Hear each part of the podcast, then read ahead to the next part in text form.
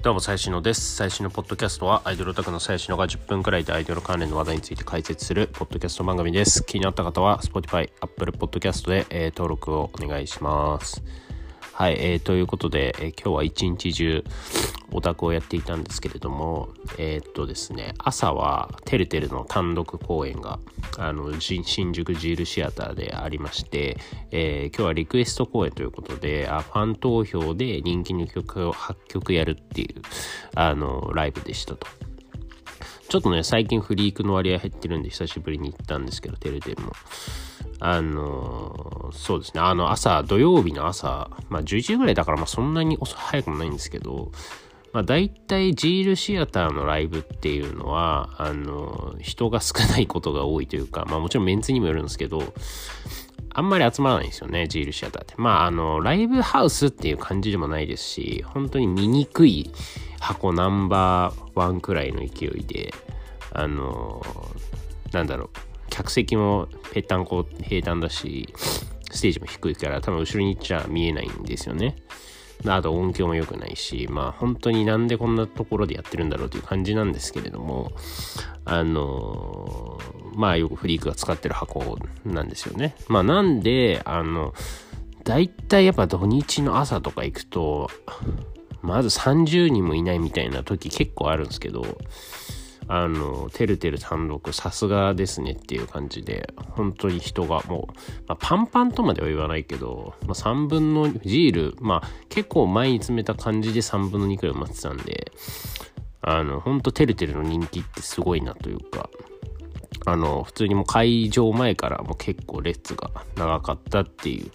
感じですね。はい。まさにてるてるの勢いを表しているという感じなんですけれども、で、まあ、あの、リクエスト公演ね、あ曲投票、曲投票みたいな、まあ何回かやってて、僕も何回か参加してるんですけど、まあやっぱりやるごとに新曲がやっぱ月1ペースで増えているので、まあ順位も入れ替わったりとかして、えー、いますね。はい。あのー、そう、これはまあ、ポッドキャストだから言えることでもあるんですけど、あの、てるてるまあ、その、最新曲が、なんだっけ、シュガーフューチャーみたいな、なんかそういう感じの曲、なんかね、パフュームみたいな、ちょっと EDM 調の、あんまり今までのテレテレにはないタイプの曲なんですけどね、あの、これがちょっとなかなかひどい曲で。なんでこんな曲やるんだよっていうレベルの、別に悪い曲でもないんですけど、なんかてるてるじゃないだろうというか、なんかこれを言うとなんかすごい古参のやっかびみたいな感じなんですけど、あのうん、なんかね、まあ、ポップなんだけど、なんか安直なポップというか、てるてるって結構変な曲が基本ベース多いので、なんかまあ、その売れ線路線、まあ売れ、実際売れてきてるから、売れ線路線に変えようとしてるのかわかんないですけど、まあでもちょっとさすがに振りもなんか雑だし、雑っていうのはですね、メンバーが雑とかじゃなくて、あの、振り自体が簡素化しすぎてて、何も面白くないし、曲も何も面白くないんで、あの、まあ今日はそのリクエスト公演だから、まあ万が一入ったら最悪だなと思ってたんですけど、まあ入んなくてよかったなっていう感じですね。あとまあだから最近の曲が割と、まあ入ってはいたりして、昔はね、結構僕はどっちかっていうと初期の曲がすごい好きなんですけど、あの、まあ、最近の曲がどちらかといえば多かったので、まあ、客層もね、まあもちろん入れ替わってたりとか、まあ、あとあんまり普段やらない曲が入るっていうのもあるんで、まあ、単純に好きだけで選ばれてないとは思うんですけど、はい。まあ、そんな感じで、あの、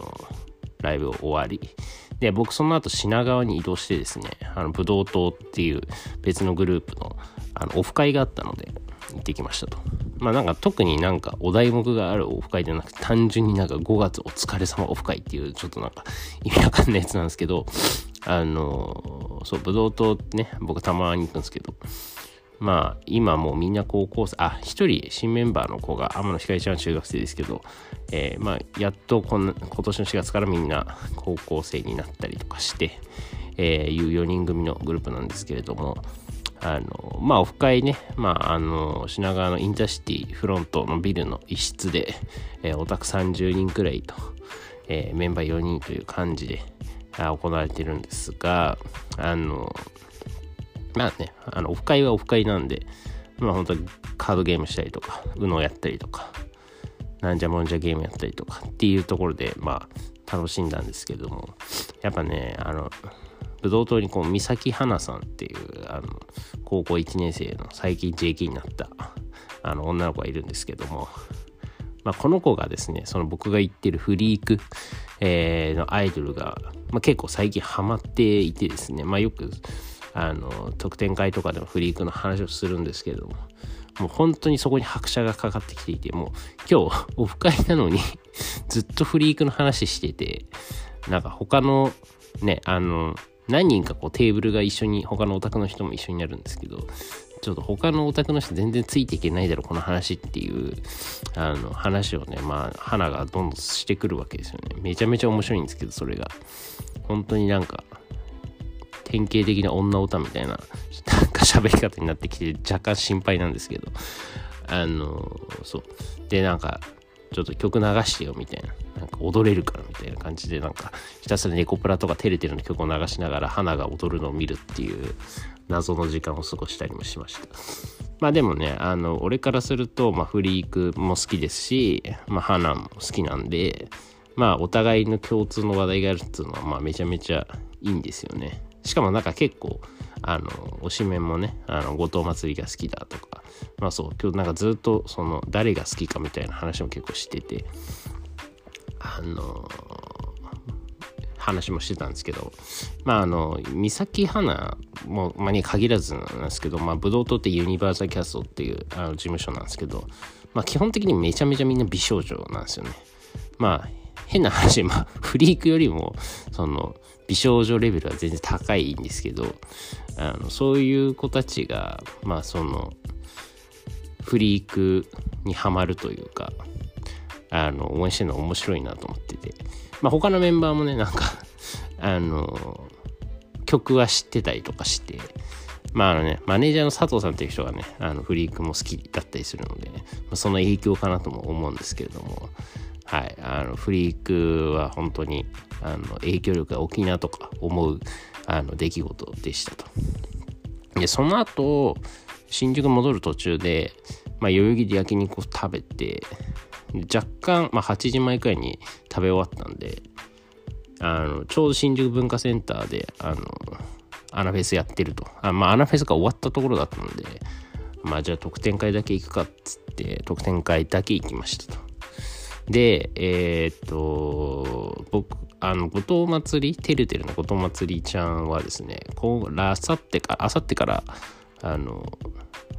保育実習が始まるので、1ヶ月活動お休みするんですよね。なので、で、明日が大阪のツアーなんで、僕行かないんで、あの、今日が、まあ、活動休止前会えるの最後だったんで、まあ、あの、行っとくかというところで行ったんですけども、あのそういえば、昨日かな？昨日か一昨日その、フリークメンバーが近代マージャンに出ることが発表されて、まあ非常に嬉しいわけなんですけれども、あのー、ね、1回、1回どころじゃないな、もう3回くらい延期して、で、まあ前回のアナフェスには、アナフェスには、近代マージャンには出なかったと。いったところで、えー、1ヶ月後、まあ2ヶ月、実質2ヶ月後か、来月の末にあるんですけど、えー、近代マージャンにフリーから出ると改めて告知がされました。えー、前歌、ペキサコア、前歌、ユマ、てるてる後藤祭り、えー、ステイニー、松井ゆきな、えー、ジャポン前のめり、えー、チュラ、北野ゆか、クスノキ、なんちゃら、えー、ネコプラからセラあかり、えー、まあ他に見るかもしれないんですけど、まあなんかそんな感じのメンツで、まあ、前回発表された時は本当なんか20人くらいいたんですけど、まあ今回ぐっと絞って10人弱っていう感じで、まあ、出す人を絞ってきてるなというところではあります。ただまあ俺は本当にちょうどいいなと思ってて、ももちろんあの弱虫の七宮とか撮りたいんですけど、あの、撮影会、特に水着撮影会って、あの、撮るの大変なんですよね。まあ移動したりとか、まあその撮るメンバー探したりとか、まあで、しかも撮るのにある程度一定時間必要だったりするんで、目当てが多いとめちゃめちゃ取れないんですよね。その、一人にかけられる時間が限られるのね。だからまあ俺は今回くらいでちょうどいいなみたいな思ってますと。でまあ祭りはもちろんね、その俺がその一眼買ったの祭りの水着を取るためだったりするんで、まあ当然祭りを取るんですけど、まあ、ネコプラの推しであるセラ・あかりと、で、ペイキさんの推しであるマユタヤマっていう感じで、割と俺の、あの、推してる子が出るんで、まあいいかなっていう感じで。あとまあね、チュラの北の床とか、ステイニーの松雪のも撮りたいなとは思ってるんですけど、はい。えー、まあそんな感じでね、あの、近代麻雀発表されて、で、まあ今日そう、祭りと喋るの最、まあ一旦最後だったんで、まあ、近代麻雀の話をしたんですけれども、まあ本当にやる気に満ち溢れてて非常にいいなという、モチベーション的にはいいなと。まあ面白いのがその、まああさってから活動休止になって、で、復活するのが 近代麻雀っていうね、ライブより先に近代麻雀で復活するっていうところがなかなかこう祭りのためのストーリーだなみたいなところも思ったりするんですけど、はい。えー、まあね、彼女ちょっとやる気すっごい満ち溢れてるんで、本当はこう、モチベーションを上げながらこの1ヶ月間過ごしたいんですけど、まあ、残念ながら話す機会はなさそうなので、まあこれ、まあね、あの、前回が祭り評判が良すぎたんですよ。これはマジで。あの、ご存知の方もいると思うんですけど、ちょっとね、異常に評判が良かったんですよね。で、まあ彼女も初、初水着撮影会で、でも、ドンピシャにはまったんですよね。その時にいるカメ子たちに。だからまあ本当に50人くらい撮ってましたし、囲みで撮ってたし、完全にフィーバーですよね。パチンコで言うともうフィーバー状態だったんで、もうすごいすごいみたいな。で、で SNS もまあそこ適度にこうバズったりして。で、まあ、一躍、こうフリーク以外にも名前を知られるようになったんですけど、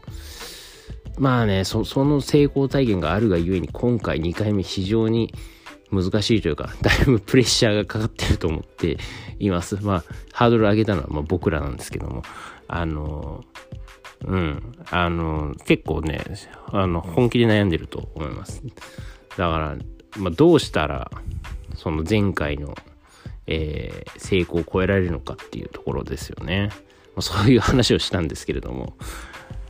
まあ、いや、結構ね、考えたんですけど、まあもちろんね、その水着が、まあ、結構大事だっていうのはまあ当然本人も理解してて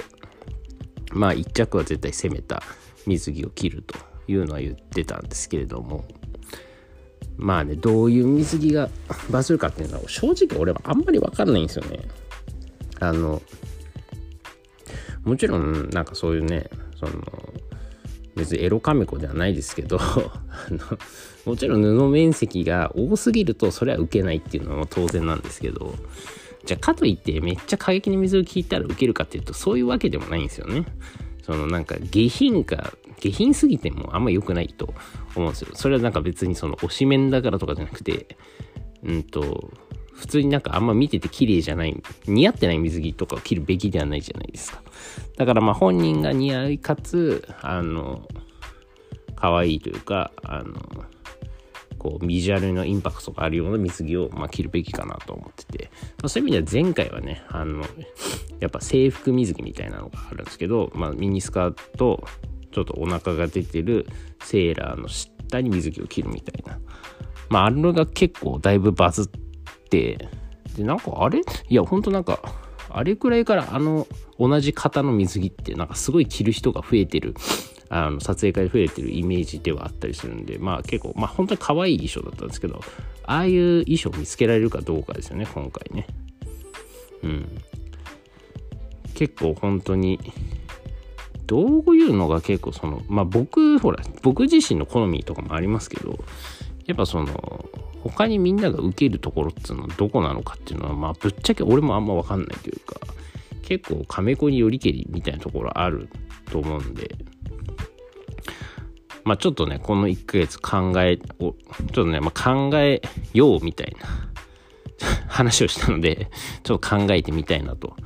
え、いうふうに思いますので、あの、ぜひ、あの、近代麻雀に参加される亀子さんとか、えー、気になっている人がもしこれを聞いていたらですね、後藤まつりさんにこういう水着を着てほしいっていうのは、あの、彼女じゃんじゃんリクエスト受け付けてるんで、あの、ぜひリプしてあげてください。はい。という感じで、えー、今日は終わります。